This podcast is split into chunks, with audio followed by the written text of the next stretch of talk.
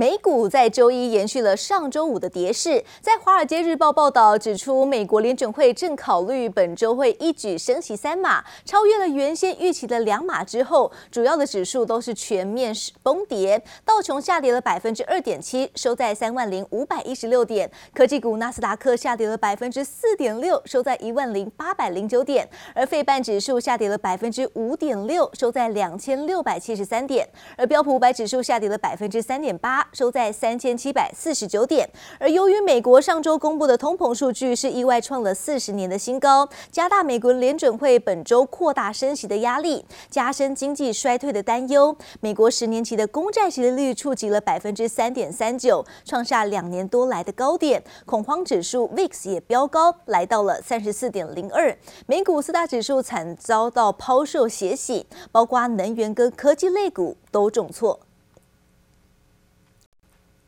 美国通膨压力爆表，上周五美股都全数重挫，也拖累了周一亚股市普遍开低走低。日股收盘重挫超过百分之三，失守两万七千点的整数关卡。而韩股更是创下了二十二个月以来的单日最大跌点。港股也在科技股普遍的下挫拖累下，中场是下跌了七百三十八点，收在了两万一千零六十七点。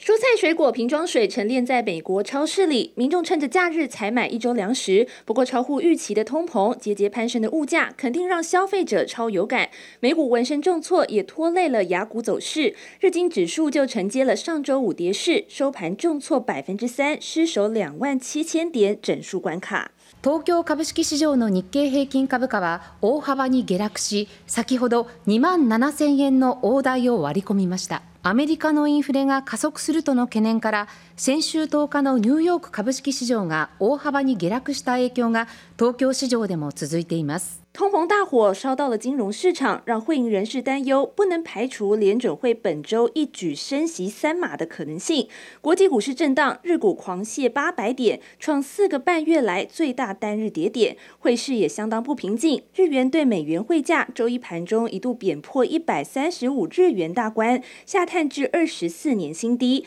日本政府周一终于示警，表示对日元重贬感到担忧，必要时会做出适当的因应。ドル円は一時135円を超え、約24年ぶりの水準まで円安が進みましたが、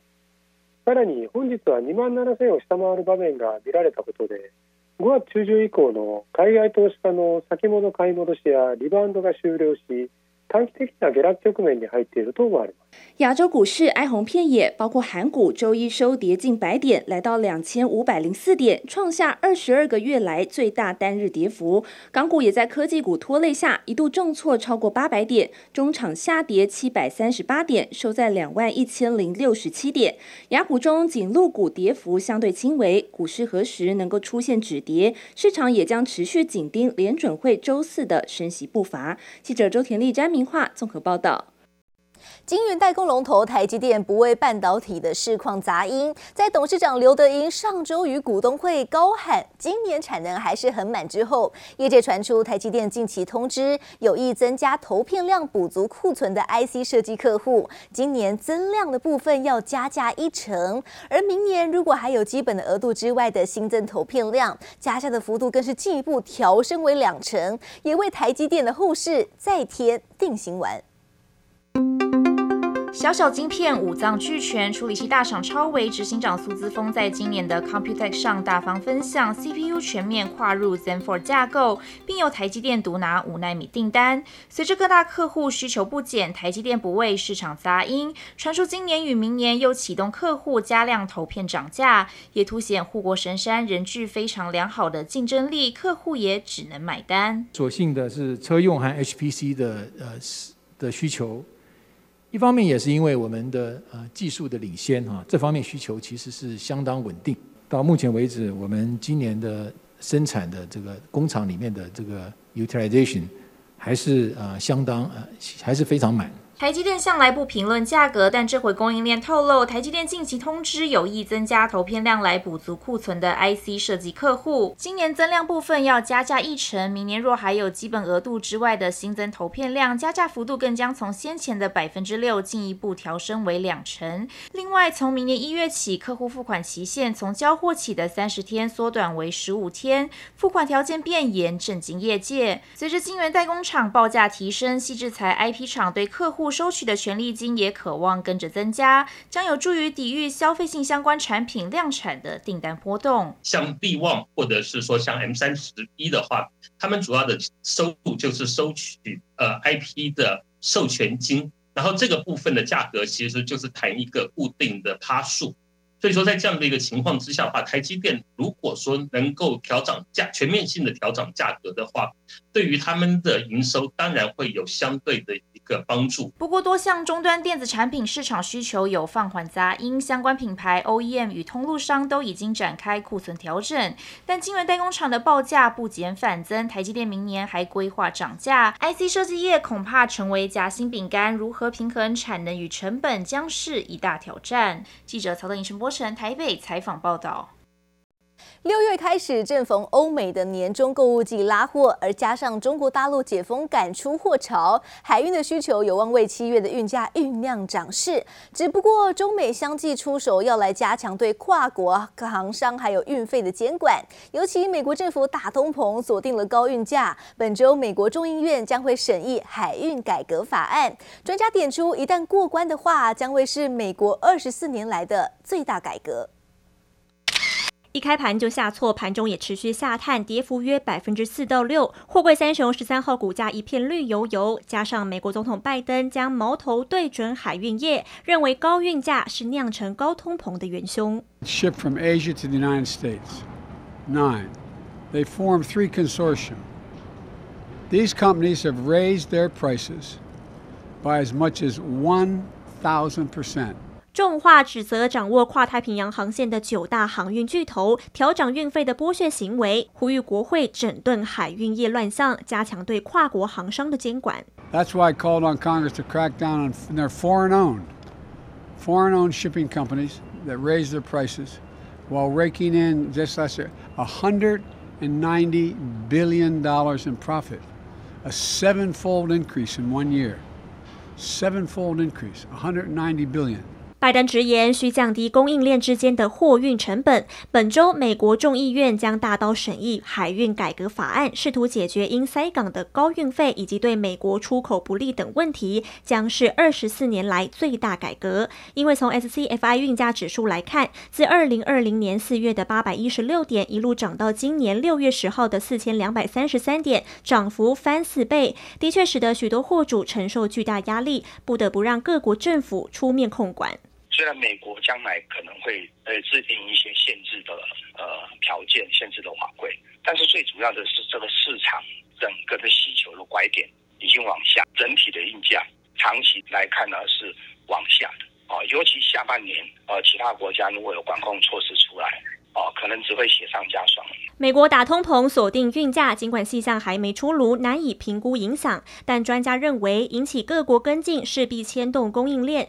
加上中国也发布推动外贸保稳，严管国际海运市场，包括不正当竞争、价格违法和垄断。就算六月起迎来中国解封出货潮和欧美零售商购物季拉货等海运需求，将带动运价行情。但如今各国出手监管，紧盯运价，压制成本，恐。为后续的航运市场再现变化。记者蔡江、有彩仁综合报道。昨天台股受到美股大跌拖累，市场气氛是一片低迷。同时，半导体产业链受到了利空消息不断，也是同样气虚。不过，看到封测厂包括力成、京元电跟细格的表现倒是相对稳当，主要是因为各家在第三季在手的订单动能仍然强劲。下半年半导体产业链利空消息一箩筐，但看到后段封测厂倒是稳稳当当。我们的营收在 Q2 就开始会比 Q1 好，那 Q 三我们有非常大的机会会比 Q 2更好。一直是封测获利优等生的历程，乐看第三季营收渴望优于第二季，应该是手上的客户与订单已经牢牢在握。本来三 Q 就是旺季，包括你可以知道有个手机，他们都是在三 Q 底就开始要发表嘛，哦，那我们也参与到他们。里面的很多的 component 的的 assembly 或是做 final testing。科技业传统旺季不漏接，力撑五月合并营收七十八点四一亿元，改写单月新高。只怕今年手机等消费性电子需求太疲软，许多相关个股早已跌得鼻青脸肿。变数真的就是很多了，不像以往这样子啊，又有什么物流的因素啦，或者个别供应链的因素啦。或者或者中国这边它的防疫政策到底是松还是紧啊？今年市场挑战真不少。喜格同时表示，所幸目前测试产品线已涵盖五 G 手机晶片、以太网络以及车用晶片等，订单能见度相对提高不少。至少对矽格来讲，我希望看到的是说，我们在网通啊、高速运算啊、车用这边的成长能够。抵消我们在手机的衰退嘛，那这样至少我这个产能利用率还可以维持啊。十三号台股受美股大跌拖累，封测族群除了细格、力成，还有晶圆店、南茂等，共同点就是夹着低本益比与高殖利率特性，吸引中长线投资人目光。记者朱元英、姚永哲新竹采访报道。苹果的钱太难赚，让人宝向苹果说不。根据了解，为了要脱离毛三到四的现况，提高获利能力，人保已经决议不再承接成长性跟利润都有限的 Apple Watch 还有 iPad 代工订单。服务的苹果的团队已经解散，而人员转移到其他的产品线或者是事业部。人保退出后的订单将会由立讯、比亚迪还有红海接手。而针对相关的市场讯息，人保表示不针对特定的客户来评论，而接着关心到的是半导体产业的杂音不断，消费性需求减弱，库存风险乃至于部分的产品出现砍单，牵动外资的敏感神经。两大半导体指标股同遭降评，里昂证券降评世界到劣于大盘，目标价为一百零二元，而瑞信证券最近降评南亚科到中立，目标价是六十六元，产业逆风恐怕还没有到一个段落，而看。到泰国政府在昨天批准了鸿海跟泰国国家石油集团共同组合的合资企业，这一项申请案价值三百六十一亿泰铢，大约是新台币三百零八亿元。未来将会在泰国建立新的电动车制造工厂。而另外，中钢在周一的董事会决议通过，子公司中龙钢铁将会斥资八十七点六亿元进行产能跟水源优化。除了一号高炉的汰换救星之外，还要再建置新的再生水厂。